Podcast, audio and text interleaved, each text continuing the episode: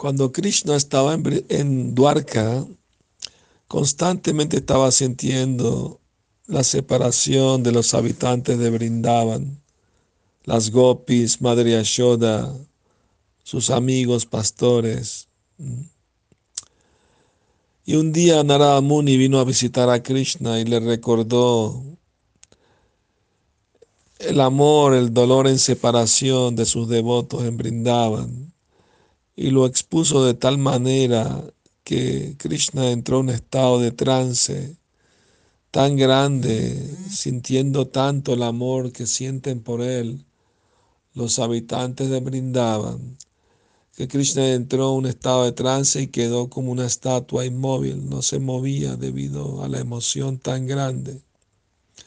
En ese momento todo se paralizó y dentro del universo, entonces llamaron a Brahma para que hiciera algo al respecto.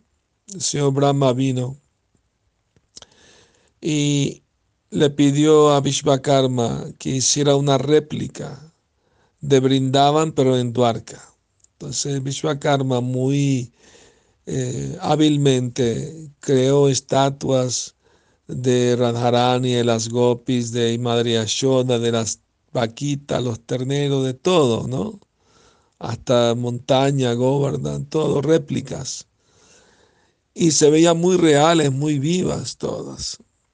Entonces, eh, Balarama ayudó a Krishna a cambiarse de ropa de rey a ropa de pastor de vacas y le pusieron una flauta y un cuerno búfalo en su cinto.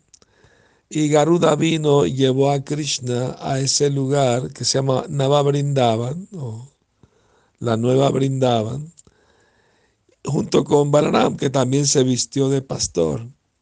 Cuando llegaron ahí, Balaram reanimó a Krishna, mira Krishna, estamos en Brindavan, mira aquí está Madre Yashoda dándote mantequilla de su mano. Y Krishna volvió a la conciencia externa y agarró la mano de, agarró la mantequilla de la mano de Madre Yashoda, que era una estatua, pero se veía muy viva, muy real. Y así Krishna se puso muy contento. Estoy de Brindavan de vuelta. Qué maravilloso. Y empezó a tocar su flauta. Y entró en un estado de éxtasis trascendental. Que tengan linda noche. Hare Krishna.